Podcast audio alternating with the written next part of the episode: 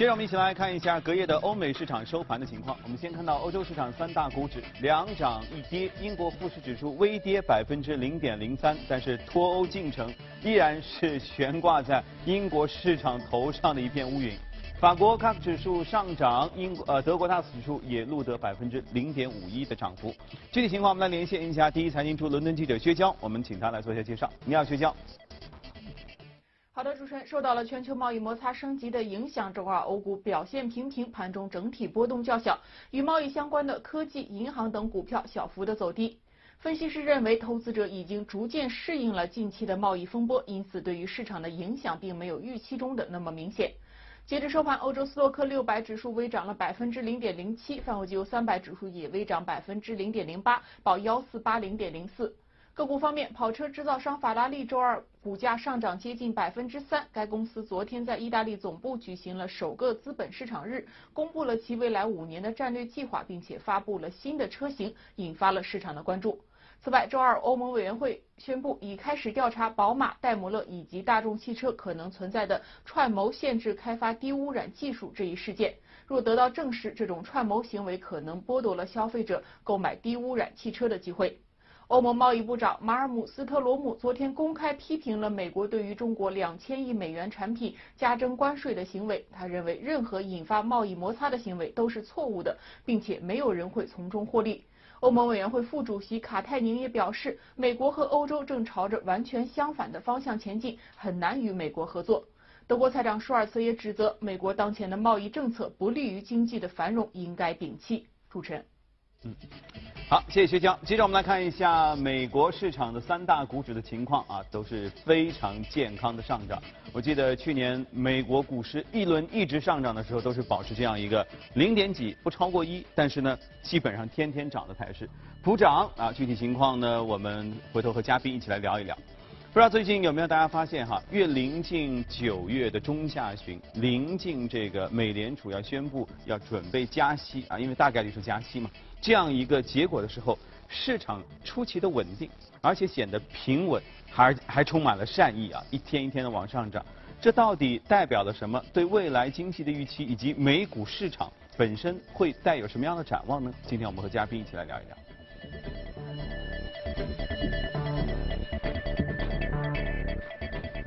好，今天来到我们节目中的是简家。你好，早上阳光。嗯，其实最近啊，我看了几篇不同方向的这个这个推文或新闻哈。嗯。一个是曹德旺在一个中央的会议上说，其实他在美国开工厂的经历，他说其实美国的就业形势没有你们数据当中看到的好啊。这文章很长，我就不不赘述了。然后呢，我又看了一个呃记者驻海外记者，他在说，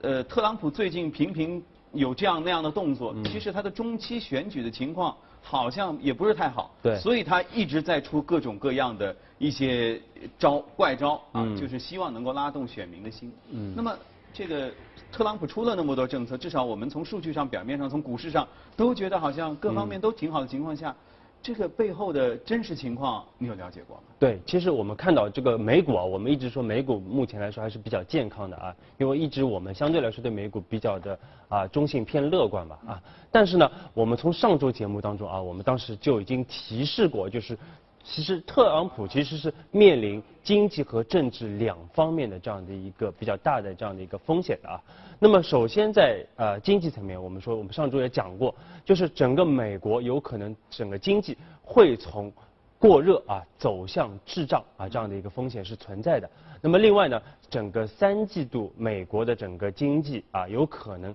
还是会出现这样的一个见顶的一个走势啊这一轮。呃，见顶的一个走势啊。另外，刚才阳光也说到了，其实中期选举目前来看，特朗普并不是特别的一个乐观啊。特别是我们上周重点分析过啊，特别是在众议院层面啊，有可能整个的一个民主党还有可能会出现翻盘的啊。所以目前特朗普压力是非常大的啊。这也就是为什么我们一直反复在节目当中强调，其实整个的一个。特朗普的这样的一个呃，对于全球的一个贸易的这样的一个压力啊，包括中美的这样一个贸易摩擦，依然还是会延续啊。最近我们看到，确实也是整个的一个形势还是在继续延续这样的一个啊这个收紧的这样的一个态势啊。那明明你看他做了这么多的政策，至少表面上说给选民听的时候，选民尤其铁锈地带就普通民众吧，对听上去应该都是对他们好的，那为什么反而这个情况不是特别好呢？对，其实我们上次也说到了，就是它整个经济啊，有可能会逐渐走向滞胀啊，嗯这整个的一个国内的一个通胀啊，开始大家啊，这个美国的国内通胀啊，开始逐步的一个抬升。其实对于老百姓来说，它的一个成本也会明显的一个增加啊，对于生活成本来说。另外，我们今天重点要强调的就是美国的一个联邦政府的它的一个赤字，也出现了很明显的一个问题，就政府没钱了。对，其实上周四啊，其实我们看到美国的财政部也是公布了这个八月份的整个的一个美国的啊最新的联邦政府的一个赤字啊，整个赤字达到了两千啊一百。四十亿美元啊，这是一个什么水平啊？相当呃去年同期是一千零七十七亿美元，也就是说同比增长百分之九十九啊，接近一个翻倍的这样的一个增长啊，也是历史上整个美国联邦政府赤字率最高的单月之一啊，应该是非常这个压力非常大啊，所以我们一直说整个特朗普啊，他无论是推行他的税改，还是后面的基建啊。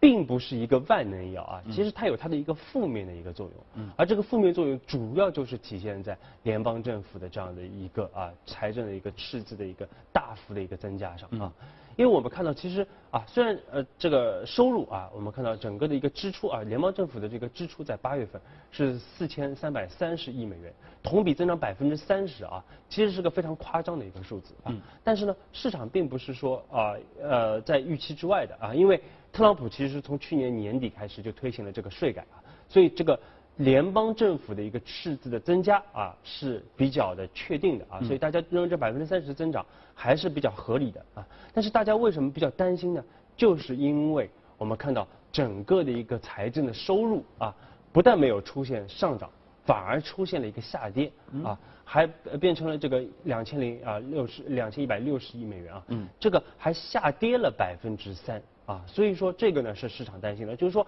你一方面。整个税呃税收确实是在减少啊，这个企业税我们看到在减少，嗯。啊，你的支出在增加啊。另外呢，但是你反过来啊，对于联邦政府来说，你的收入并没有出现明显的增加啊，花的多，收的少。对，并不会因为经济的一个增长啊，企业的一个盈利的提升，导致你收入的一个增加啊，所以说这个是大家啊最为担心的啊，也就是说未来有可能整个赤字率还会进一步的一个扩大啊，造成未来潜在的这样的一个整个经济包括金融的一个风险啊，所以说这个是啊大家现在非常关注啊，包括全球很多这个经济学家特别担心的啊，就是在整个债呃政府债务方面啊，未来可能出现呃比较大的这样的一个隐忧啊。对啊，甚至有开玩笑说，为什么特朗普政府会那么愿意就是敢去借钱来做事儿？然后说。因为他是做房地产的，嗯。他说做房地产他就这样啊，他就是借了一堆钱，咣咣咣，然后慢慢还嘛。对，甚至前两前两天特朗普啊，因为他确实不太懂经济啊，其实没有一些可能基本的一个经济学的一个常识啊，他甚至认为这个应该让央行啊，让美联储去印钱啊来偿还这样的一些债务啊，这是我们说这个非常 ridiculous 啊。呃，另外的话呢，就是它的呃，我们看到其实除了整个赤字的问题啊，嗯。其实它的整个的一个美国政府的一个利息的一个支出，我们看到也在出现飙升啊。对因为它这个存量债务确实非常多啊。我们看到这个二季度啊，今年二季度它的整个的一个啊，美国政府要偿还的纯光是利息支出啊，就有五千两百三十亿美元啊。也就是说，它的一个财啊财政支出的一个增加啊，其实很大一块儿是来自于利息的一个支出啊，因为它的整个存量的债务是非常的大的，啊，而且我们说，其实目前整个的一个市场利率的一个提升啊，包括美联储的一个加息，其实又会进一步增加它未来的这个利息支出的这样的一个啊呃成本。成本啊，因为我们像现在其实整个短端的利率啊，我们不先不看长端，短端美国的利率差不多是百分之二的一个水平啊，但美联储预计的是多少呢？要到百分之三点五。哇，所以说如果是这样的话，那么等于说未来美国政府还有进一步的这样的一个加息纯粹是利息支出的这样的难怪特朗普怼了那个美联储鲍威尔两次，说你这个加息有点快。对，所以一方面我们说它这个加息，它是不希望美联储过快的加息啊，嗯一方面可能对经济总体来说比较好啊，另外也是啊，我们说这个美国政府自身啊，特别是联邦政府自身也受非常大的这样的一个啊支出的这样的一个压力啊，嗯所以这个呢，我们说未来啊，如果一旦利息出现持续的一个上行的话啊。是否是否会引发一些的一些风险啊？我们这个是我们觉得要拭目以待的，嗯，这个是大家要重点关注的领域。而且说心里话啊，现在中期选举这个情况呢，也确实不太明朗啊，各种数据、各种说法都有，包括民主党，你看最近其实反击的也特别特别的勤快，对，连前总统奥巴马都出来评评，因为照说这个前总统不该。在后任还在任上，就是出来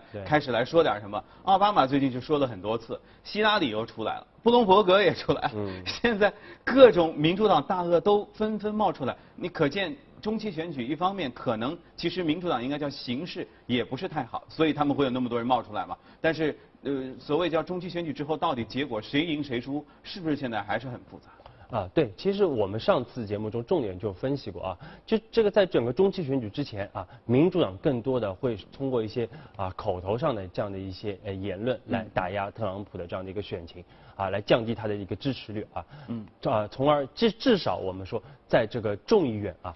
民主党是希望翻盘的啊，至少我控制了这个众议院啊，但是一旦控制众议院，后面就有可能对发起对特朗普的这样的一个弹劾的这样的一个程序啊，麻烦。所以为什么特朗普这个在中期选举之前那么急的要去推出一系列的这样的一个啊，我们说贸易贸易的这个争端的这样的一些问题啊，就是要缓解整个国内的一个经济的一个啊一个政治的方面的一个压力。对，包括前面其实我们片子也看到，嗯，他先和。墨西哥谈好，嗯，然后又和加拿大谈，但是和加拿大似乎谈的不是太好，对，然后又和欧盟谈，啊，谈的也也一般般吧。我看欧盟很多国家领导人也开始说各种各样的自己的话，哈，对，所以其实特朗普在陷于一个既想出招来赢得更多选民的心的这样一个初衷，但是实际上可能也效果不是太好。嗯，对，所以未来我们更多的还是要去关注，就是我们刚才说到的几点啊，包括整个的一个它国内的经济啊，特别是滞胀的一个问题，包括经济下滑的问题，甚至我们要关注美股的这样的一个走势啊。其实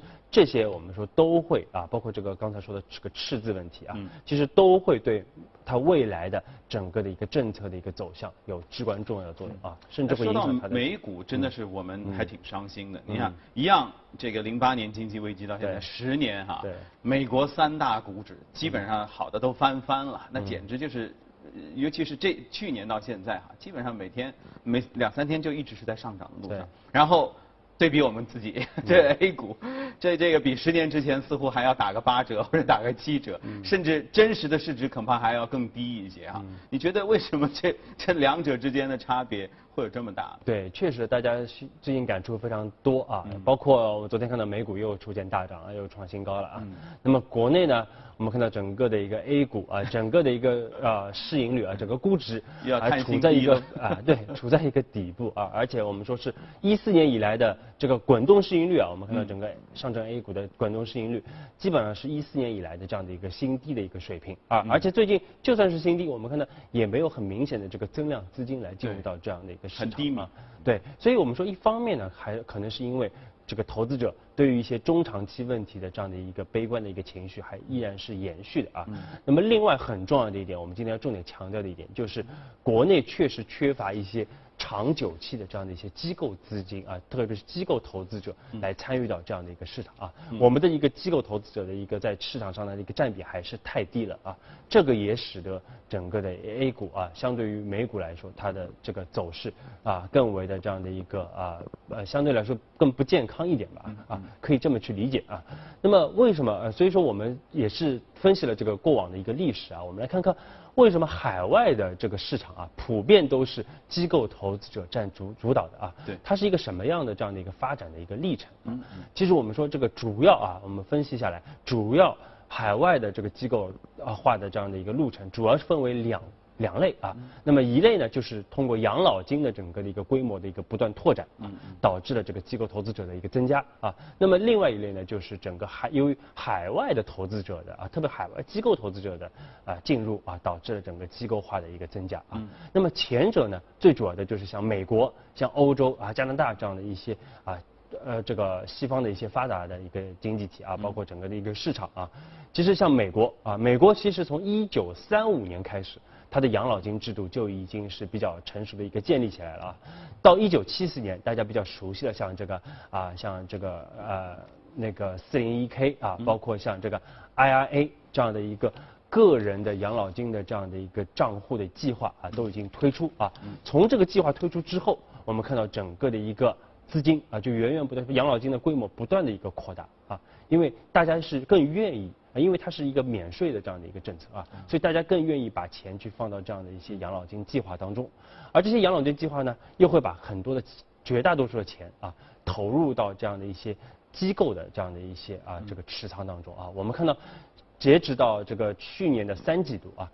美国的整个的一个像 IRA 啊，它的整个的一个规模已经达到了八点六万亿美元的一个规模啊，而且其中有百分之四十五啊是投入到了共同基金啊，百就是我们国内说的公公募基金啊，那百分之四十一呢是到这个券商的这样的一些这个财富的这样的一些计划当中啊，所以说绝大而且它有百分之三十以上啊是投入到股市的。所以可想而知，你说这个为股市也是带来了一个非常大规模的，而且是长久期的这样的一些资金啊，而且很稳定，对不对？你看一般养老金炒作呃，就就炒股的这种规律，基本上买进了之后。就是巴菲特的规律嘛，对，就是稳稳的嘛，对，看好之后就价值投资，对，就价值投资。所以我们看到美股、美国的一些这个优秀的公司啊，它的走势都是比较稳健、平稳的一个，对，啊，一步一个台阶的这样的一个上行啊，对，包括整个美股整体的走势也是一个啊长牛的这样的一个走势啊。其实和我们说和背后的整个的一个投资者的这样的一个资金属性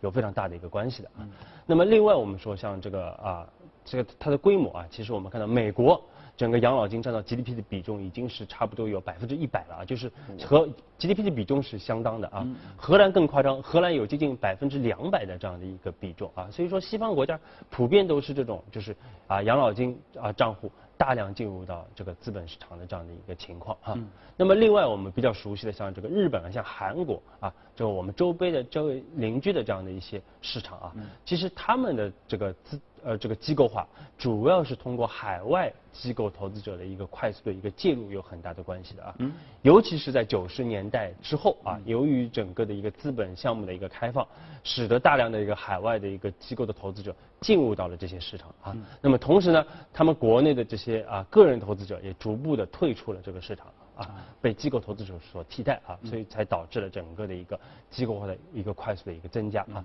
所以说，无论是说养老金的一个增长，还是说海引入海外投资者，其实都是目前国内监管者需要重点去研究和关注的这两方面的这样的一个领域啊。我们说，只有这两方面同时的这样的一个发展啊，才会使得中国的 A 股市场啊走得更为的稳健啊，更为的长久。也就是说，其实是我们现在还跟人家存在着很多。其实叫属性上的不同，对，啊，但是我们也开始在做出一些努力，啊，虽然也可以期待哈，未来也许我们会变得更好，再等十年那也说不定。好，接着我们来看一下今天要关注的美股，是一个大家非常熟悉的公司，看一下美股放大镜。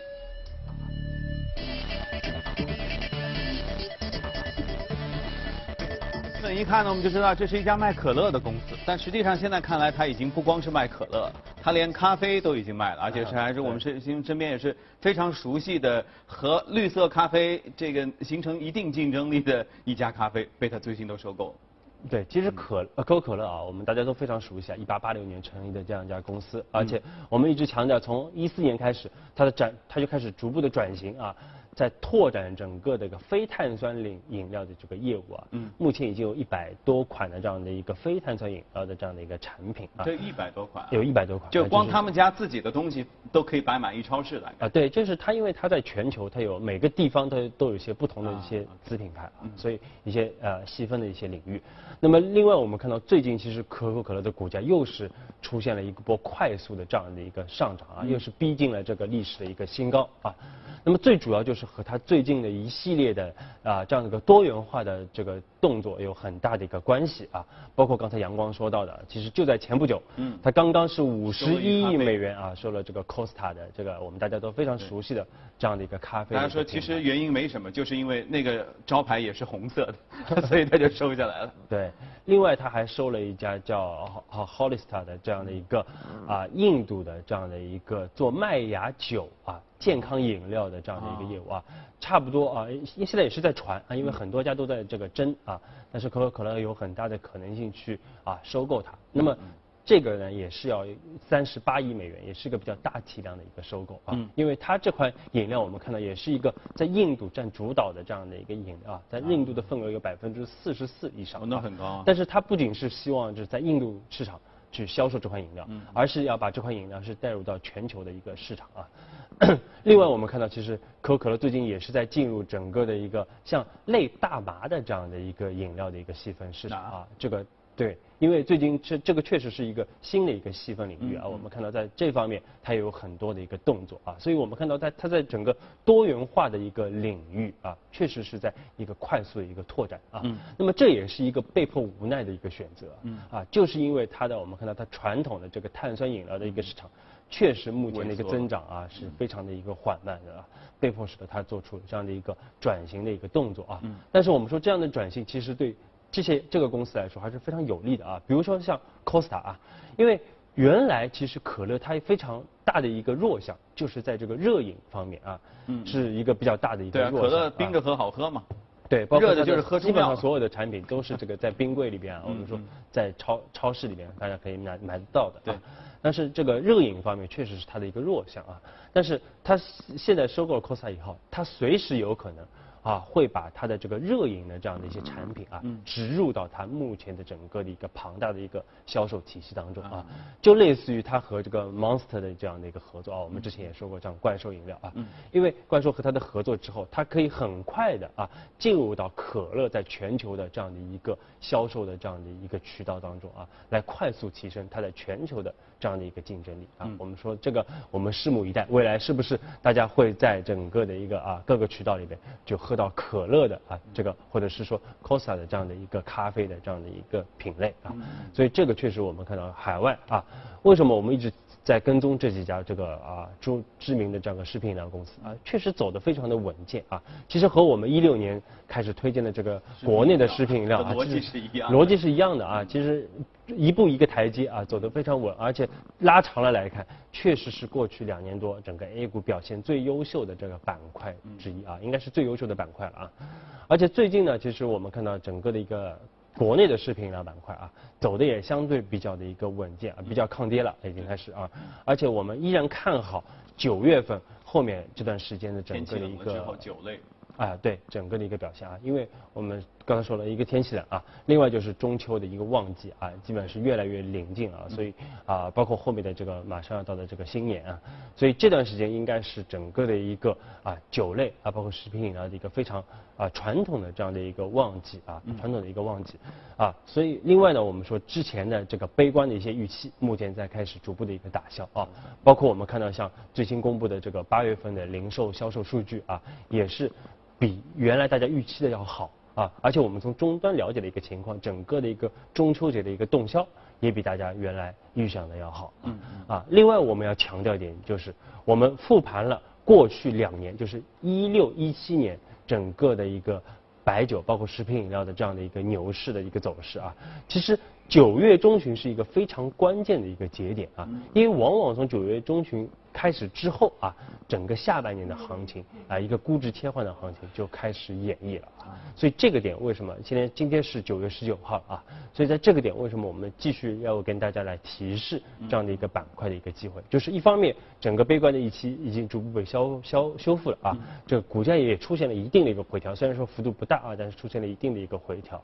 啊，那么另外，其实从基本面上来说，我们说依然是非常的稳健啊，依然一方面中报非常强劲，另外我们从终端的角度来说啊，其实目前没有任何的一个问题啊，无论是高端的像茅台、五粮液的一个动向，还是说我们一直长期看好的这些次高端的一些品类的一个动向啊，目前都非常的表现的非常好啊，其实呃并没有像大家原来担心的啊，因为经济的下滑。导致了整个的一个白酒香料的一个，所以还是要对未来有信心。对，包括这些我们说还现金流非常好啊，因为这些公司，而且品牌的护城河非常强啊。那么在这样的一个比较相对来说比较啊，大家还是比较谨慎的这样的一个市场环境下啊，依然是非常重要的这样的一个配置的品种。对。